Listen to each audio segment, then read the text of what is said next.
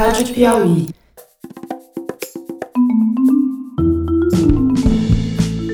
Sejam bem-vindos ao Maria na Quarentena, uma série especial do Maria Vai com as Outras, que é um podcast da revista Piauí. Hoje a gente vai conversar com uma jornalista brasileira que se mudou para a Itália em novembro de 2019 e está passando a pandemia de Covid lá. Ela mora em Milão, que fica na região do país mais afetada pelo coronavírus. Uh, meu nome é Thais Cunha, eu sou jornalista, tenho 30 anos e eu sou de Brasília e moro na Itália desde novembro do ano passado. Por que, que você foi para a Itália? Meu marido conseguiu uma bolsa de mestrado aqui. Era mais ou menos no fim do ano passado, é, outubro. Eu trabalhava numa agência de publicidade de Brasília e conversei com a minha chefe se eu poderia trabalhar remotamente, porque a gente poderia passar por essa experiência junto. Então, o trabalho remoto já faz parte da minha vida desde antes da quarentena. Ficou tudo certo de eu trabalhar remotamente. Eu vim, a gente veio para passar um ano aqui, ele estudando, eu trabalhando remoto e tendo essa experiência de viver fora que eu nunca tinha tido. Você nunca tinha morado em outro país, então? Essa eu nunca tinha morado. Primeira... É, minha primeira vez. Menina, que doideira, hein? E você chegou eu em novembro. Eu não poderia imaginar. Então vocês não falam italiano? Você fala italiano, você ou seu marido? Meu marido fala fluentemente, eu já vim aprendendo antes de vir para cá, então eu me viro. É assim, eu me viro, eu leio jornais, eu entendo o que está passando na televisão. Eu imagino que para as pessoas que não estudaram nada seja pior, mas falo um pouco, não sou fluente. Então você chegou aí em novembro, não tinha nada disso, não tinha nada de corona. Como é que era a tua rotina quando você chegou? Tipo assim, acorda e faz o quê? Sim, acordava, fazia meu café, às vezes dava uma volta, passeava, conhecia a cidade, aproveitava essa diferença de fuso horário que a gente tem de 5 horas em relação ao Brasil. Como eu trabalho para o Brasil, eu aproveitava as manhãs para mim e passeava e conhecia a cidade, etc. E à tarde eu trabalhava. Vinha sendo assim é, até chegar a pandemia. Você mora em Milão, né? Moro em Milão, que é na Lombardia, a cidade, a região mais atingida pelo vírus. É, e aí, quando chegou a pandemia, como é que foi? Como é que ficou a tua rotina? Como é que você viu? Como é que foi a chegada dessa pandemia para você, na tua casa? Branca, foi assustador porque a Itália foi o primeiro lugar fora da China em que isso explodiu, né? Então era tipo uma sexta-feira, a gente tinha saído com uns amigos e eu tava feliz que eu tava fazendo amigos e falando italiano. A gente foi tipo pra uma balada esquisita, mas assim, aglomeração. Era uma sexta-feira, a gente já tinha notícia do primeiro caso que não era muito longe daqui, era mais ou menos é uma cidade que fica a meia hora de Milão, o primeiro caso.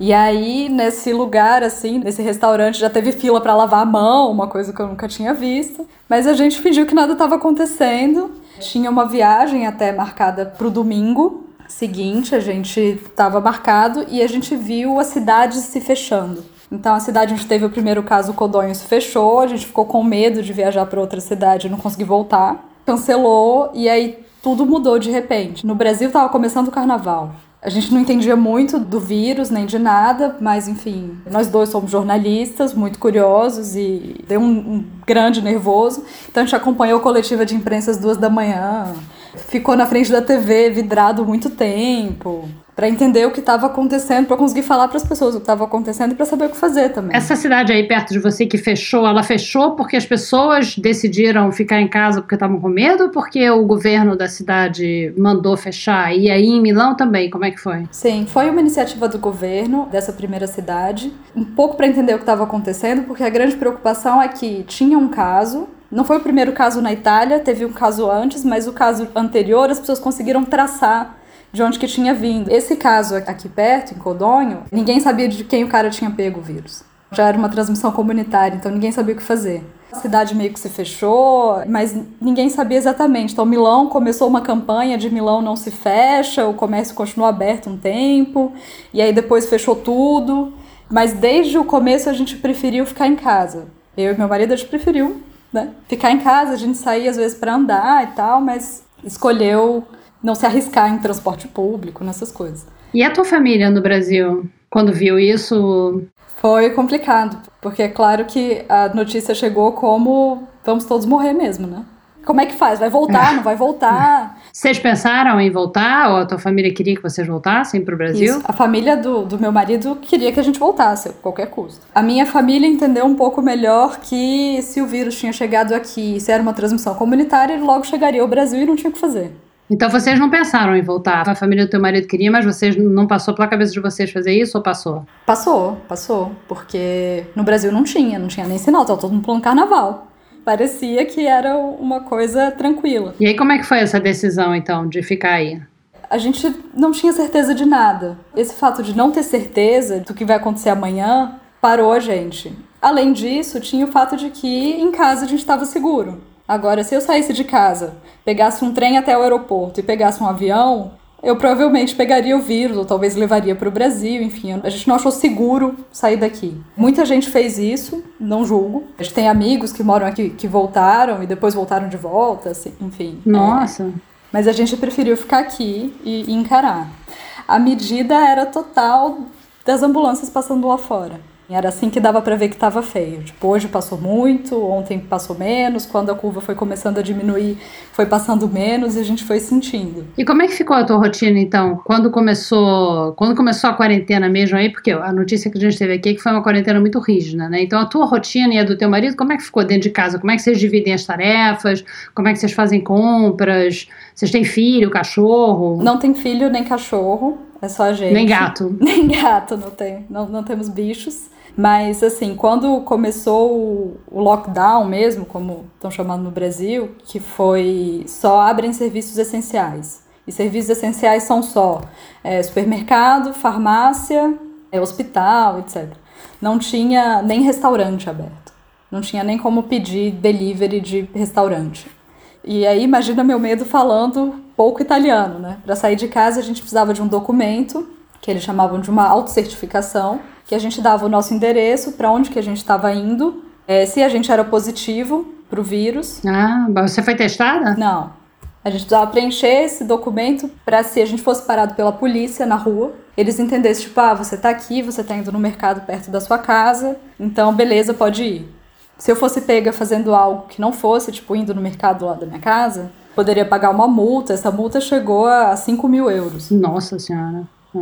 Então, se então, você não podia sair, sei lá, não tinha autorização como em alguns outros países para sair para fazer exercício, por exemplo, para ir a um parque ou não. correr ou Não, os parques foram fechados por um tempo e era só para ir no mercado e eu morria de medo de ir no mercado. Tenho medo de pegar, eram filas grandes para entrar, porque tem uma quantidade de pessoas que pode entrar por vez, isso tem até hoje. E eu ficava tipo, cara, se a polícia me parar, como é que eu vou me explicar? Não sei se eu consigo explicar. Porque você não fala língua. língua, né? Como é que você vai, vai explicar pra polícia quem você é, de onde você tá vindo, onde você tá indo? Exato. Então eu ficava com medo, eu fui no mercado poucas vezes, assim. Teve falta de produto? Cara, quando teve a notícia do vírus, as pessoas ficaram com muito medo de faltar.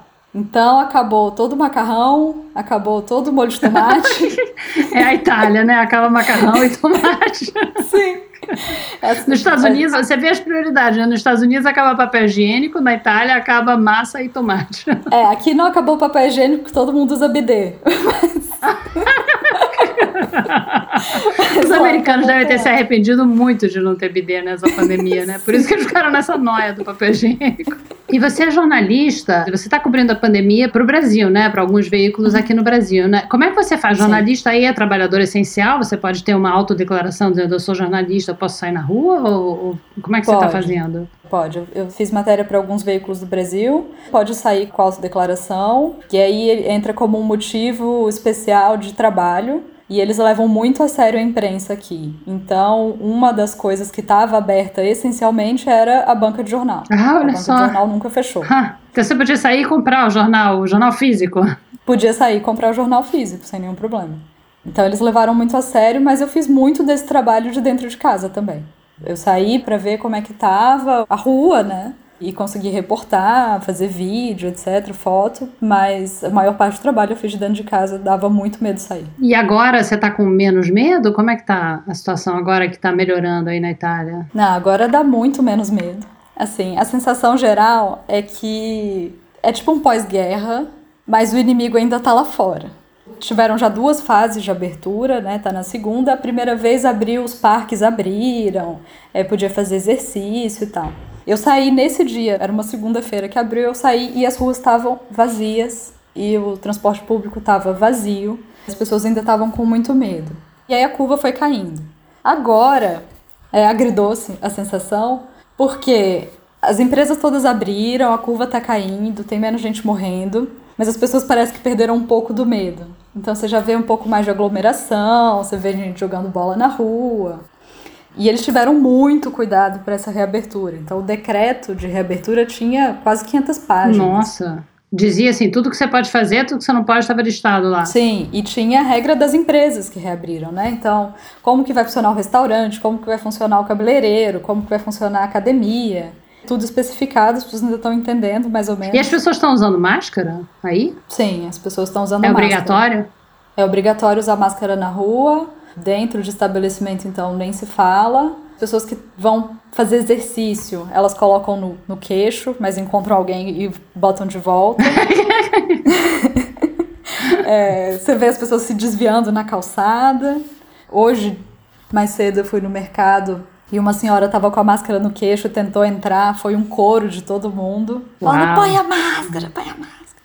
Muita gente morreu, né? É. E as pessoas estão certamente traumatizadas. O Brasil tem saído na imprensa do mundo inteiro, eu imagino que aí também, né? Eu cheguei a ver você falando disso no Twitter. Como é que é a imprensa daí? E aí tem uma imprensa bastante vital, né? Imprensa à direita, imprensa à esquerda. Como é que a imprensa, de um modo geral, está vendo o Brasil? Eles têm muita dificuldade de entender porque eles têm muita dificuldade de entender que é o, o caos, né? Que é uma loucura completa. Porque comparando a todas as medidas que tiveram aqui, claro que tiveram problemas políticos, você teve a oposição e a situação brigando sobre as medidas, mas de um jeito, eu acredito, normal, até saudável. Bolsonaro tem um aposto, que é Bolsonaro, vírgula, o presidente negacionista.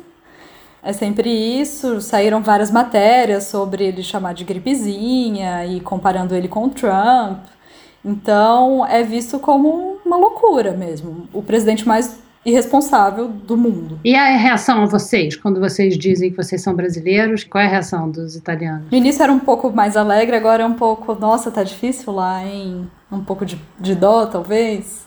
Quando saiu o pronunciamento sobre a gripezinha, uma amiga ligou para cá, falando: então, me explica. uma amiga assim, italiana cara? queria que você explicasse o Brasil para ela? Cara, boa sorte. cara, você tem duas horas. É... E, a, e a tua família? Como tá a tua família? Tá todo mundo bem? Tá, tá todo mundo bem. A gente mudou o ângulo da preocupação, né? Porque antes eles ligavam aqui, ficavam muito preocupados e tal. Agora sou eu falando, não tem isso de remédio milagroso. Fique em casa.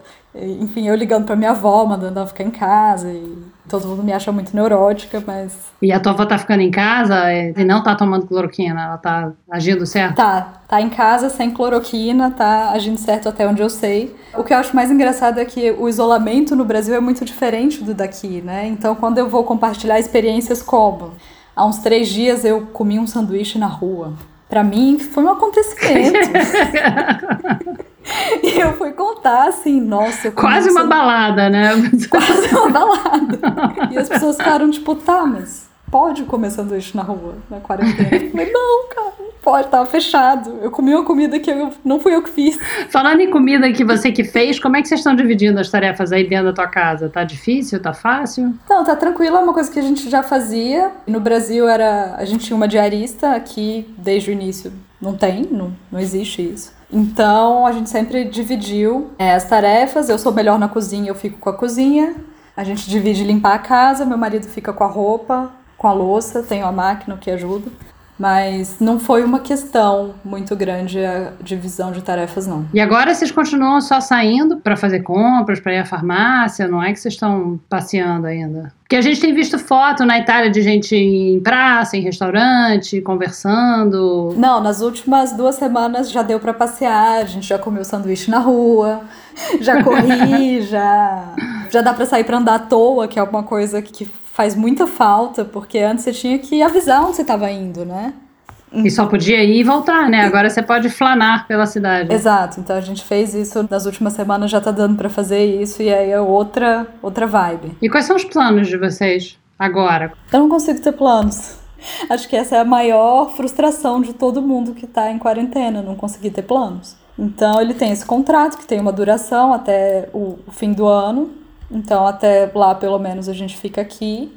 Mas a gente não sabe, não sabe se vai ter uma segunda onda, não sabe como que vai estar o Brasil quando isso acabar, porque a ideia era fazer o curso e talvez voltar, mas a gente não sabe como que vai estar depois se vai valer a pena voltar. Então não tem como ter plano. Você gosta daí? Gosta de morar aí? Você gostou antes de, de começar essa bagunça toda? Você estava gostando? Estava contente? Tava, tava gostando muito de morar aqui. É uma cidade muito diferente da minha, que é Brasília, né? Que é moderna, nova e que todo mundo acha muito esquisito. Eu gosto de morar aqui, gosto das coisas que tem a oferecer, gostei muito das pessoas que eu conheci. Ainda tenho algumas dificuldades com a cultura. Em que sentido? Dá um exemplo. Ah, as pessoas aqui têm muito pouca paciência, né? pouca paciência com o que é? As pessoas têm, elas brigam muito facilmente. Então, quando você vê alguém tá brigando com você, então você tem que aprender a não, a não se chatear. Acho que se fosse no Brasil seria uma coisa grosseira, mas aqui é o normal. Isso já então... aconteceu com você, então, das pessoas brigarem com você aonde? Ah, já, por mil motivos. Tipo, todo na porta do metrô e a pessoa quer passar. Fica puta, começa a brigar. É, entrei na fila do supermercado, mas eu não sabia que a última pessoa era outra e não essa. Começa uma briga e eu fico assim. Então no início eu me ofendi, agora eu já fico tipo, cara, deixa o estresse deles. Mas você não briga de volta ainda, que você não tem italiano para isso ainda, né? Tem que aprender. Já, já briguei de volta e funciona. Então, tô aprendendo a brigar de volta. Essa coisa de brigar, isso é mais homem que briga? Ou, ou as mulheres italianas também brigam? E também se brigam tanto com você quanto com o teu marido? Eu acho que é uma coisa que vem do machismo daqui também. Saíram algumas pesquisas, inclusive a gente falou sobre a questão da divisão de tarefas não ser uma questão aqui, mas aqui é um oásis. É, saíram pesquisas dizendo que só um terço dos homens estavam fazendo alguma coisa em casa aqui. Alguma coisa. Na quarentena? Na quarentena. Alguma coisa, tipo tirar o lixo. É, tipo, guardar a louça, arrumar a cama, não sei. Então, o machismo é muito presente. Eu acho que esse temperamento, né, que se estressa com mais facilidade, eu acho que ele é geral, mas ele é certamente pior contra mulheres. E eu acredito que contra mulheres que são pequenas que nem eu, e tem carinha de menina que nem eu. É, você é então bem é mais jovem, fácil é. de montar em cima. É. E a outra coisa que voltou com a fase 2 da quarentena foi o assédio. Ah. Acontece. Na rua, mesmo de máscara, eu fui no supermercado e uma pessoa mexeu comigo, me seguiu no estacionamento. Eu entrei num, numa pequena multidão para conseguir me livrar. Então, Nossa. A, ainda acontece. E isso antes da quarentena é uma coisa que você tinha notado, o assédio, mais aí do que você estava acostumado no Brasil? Acho que talvez empate, mas você se sente mais vulnerável quando você não está no seu país, né? Claro, porque você não conhece as regras, não fala a língua, você não sabe nem como escapar, né? Não tem muito como, né? É você dá uma fugida ou você tenta usar o fato de que você não sabe a língua para se livrar daquilo, mas aqui é tão machista quanto o Brasil. E aí agora abriu então e você vai ao mercado e você já está sentindo isso. O pessoal já está assediando outra vez, achou que podia. É, eu já olhei e falei, hum, então voltou ao normal mesmo, né? Nossa senhora, é verdade. Parece que tá tudo. É. é. Tá bom, Thaís, muito obrigada. E boa quarentena aí para você. Boa quarentena para vocês também. Obrigada. Maria Vai com as Outras é um podcast da revista Piauí e, como eu sempre digo aqui, sejam tão cansados de saber, para quem gosta do programa e quer que ele continue, a melhor maneira de apoiar é assinando a revista. Vocês podem fazer isso na página revistapiauí.com.br, clicando assine no topo da página. E vem falar com a gente nas redes do Maria, porque tem coisa acontecendo lá. No dia 20 de maio, eu e o Bernardo Esteves, apresentador do A Terra é Redonda, que é o podcast de ciências da Piauí, fizemos uma live para falar sobre como tem sido produzir podcast na quarentena. A ouvinte Patrícia Pessoa Valente comentou o seguinte sobre essa live. Ela disse: É sensacional conhecer os rostos de vocês e ver o quanto expressiva a Branca é e conhecer novos podcasts a partir das indicações de vocês quem os nossos favoritos favoritos recomendam. Desde o episódio sobre cabelos, fiquei curiosa para ver seus cachos, Branca. Então, ela agora viu os meus cachos e se você, assim como ela, tem curiosidade em ver os meus cachos ou os cachos do Bernardo, vai lá no Instagram do Maria, que é @mvcopodcast e assiste a live. O vídeo completo está disponível no IGTV. E o episódio de que ela fala aqui, o episódio sobre cabelos, foi o episódio número 1 um da segunda temporada, que se chama Cabelos. Ele está disponível em todos os aplicativos de podcast e no site da revista Piauí. E eu queria aproveitar que é, a Patrícia falou das recomendações que a gente deu e recomendar um podcast que eu não falei naquele dia, que é o Negra Voz. É um outro podcast narrativo, a gente estava falando de podcast narrativo, esse é um outro podcast narrativo que eu gosto muito de ouvir e recomendo para todo mundo. O Maria Vai com as Outras é uma produção da Rádio Novelo para a revista Piauí.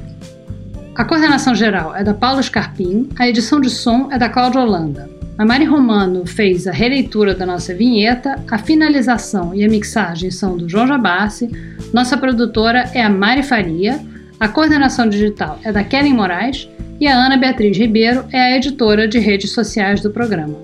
Eu sou a Branca Viana, muito obrigada e até o próximo Maria na Quarentena.